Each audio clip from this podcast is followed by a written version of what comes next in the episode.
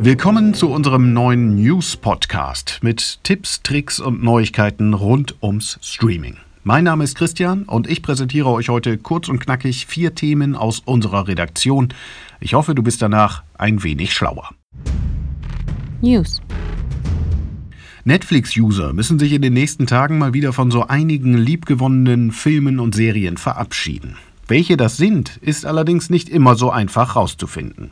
Die meisten Streaming-Anbieter zeigen sich eher zurückhaltend, wenn es um die Frage geht, wann welche Filme und Serien aus dem Programm fliegen.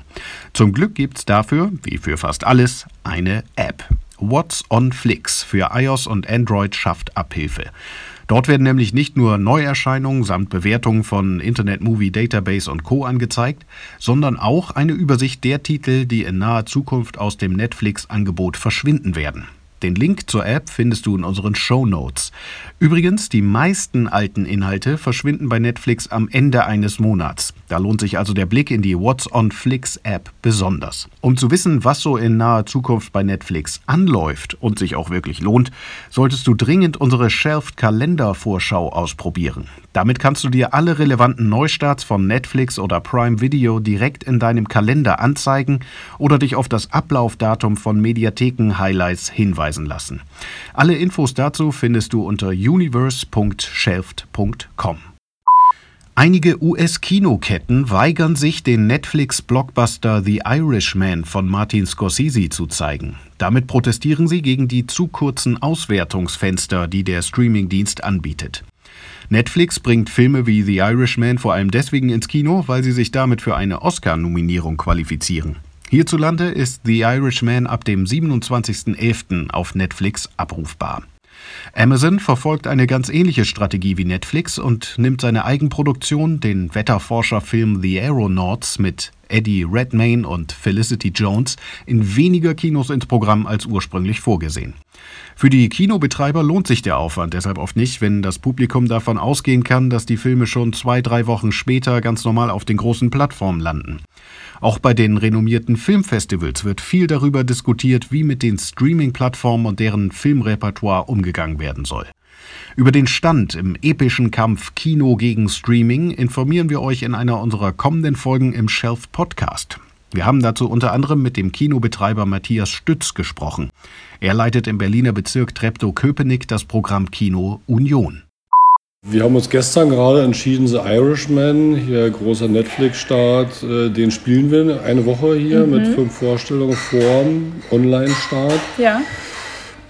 Da ist das Auswertungsfenster 14 Tage und nicht, nicht sechs Ja, Monate. ja. Ist, ähm, ich bin da gemischter Gefühle. Einerseits produzieren die Filme, die es auch wert sind, ins Kino zu kommen. Warum kann man da jetzt nicht mit zum Filmfestival gehen? Ja. Bloß weil es ein Produzent ist, der halt andere Pläne hat. Und andererseits wird natürlich die Kinobranche schon ein bisschen davon bedroht und sollte sich da abgrenzen. Das komplette Interview hört ihr dann in zwei Wochen. Zudem konnten wir Christian Breuer für ein Interview gewinnen.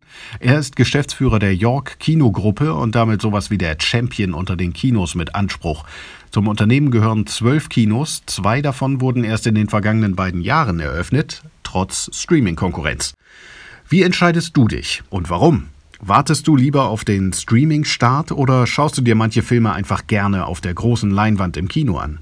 Wir freuen uns auf dein Feedback an podcast@shelf.com oder an @heyshelft auf Instagram.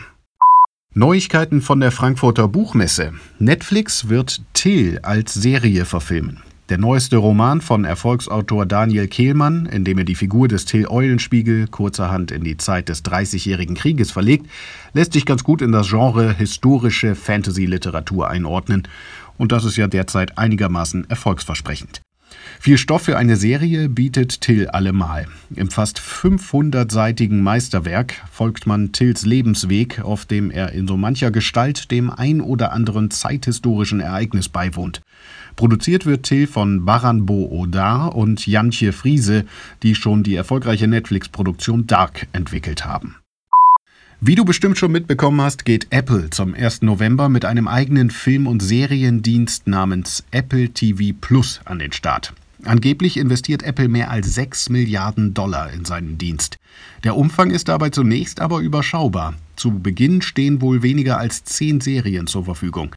Allerdings hat sich Apple für Exklusivproduktionen keine geringeren als Jennifer Aniston, Reese Witherspoon und Steve Carell für eine Dramaserie eingekauft. Zudem wird Steven Spielberg eine Fantasy-Reihe produzieren. Gleichzeitig startet in den USA auch der Disney-Konzern seinen eigenen Dienst Disney Plus. In Deutschland müssen wir uns wohl noch bis zum kommenden Jahr gedulden. Die Filmfabrik greift auf jeden Fall auf ihren großen Fundus an Klassikern zurück, darunter Zugpferde wie die Star Wars-Reihe und Marvel-Filme, dazu die unzähligen Zeichentrickproduktionen.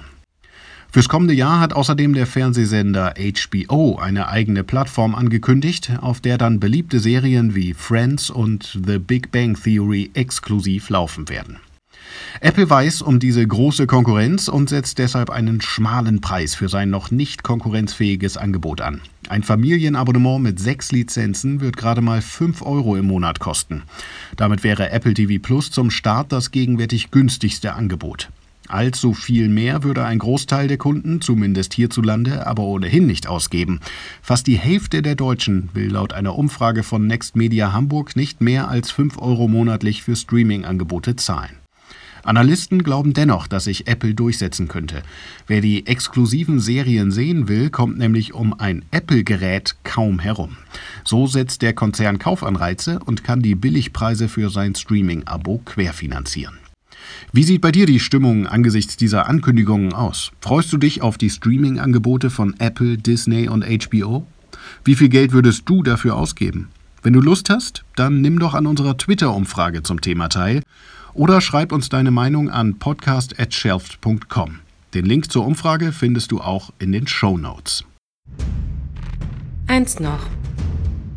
Das war's mit unserer ersten News-Sendung. Normalerweise präsentieren wir euch hier im Podcast ja ausführliche Interviews und das soll auch so bleiben.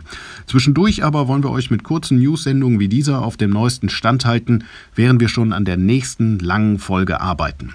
Also bis zum nächsten Mal. Mein Name ist Christian und ich hoffe, du kommst gut durch die Woche. Denk nur immer dran, du musst nicht alles schauen.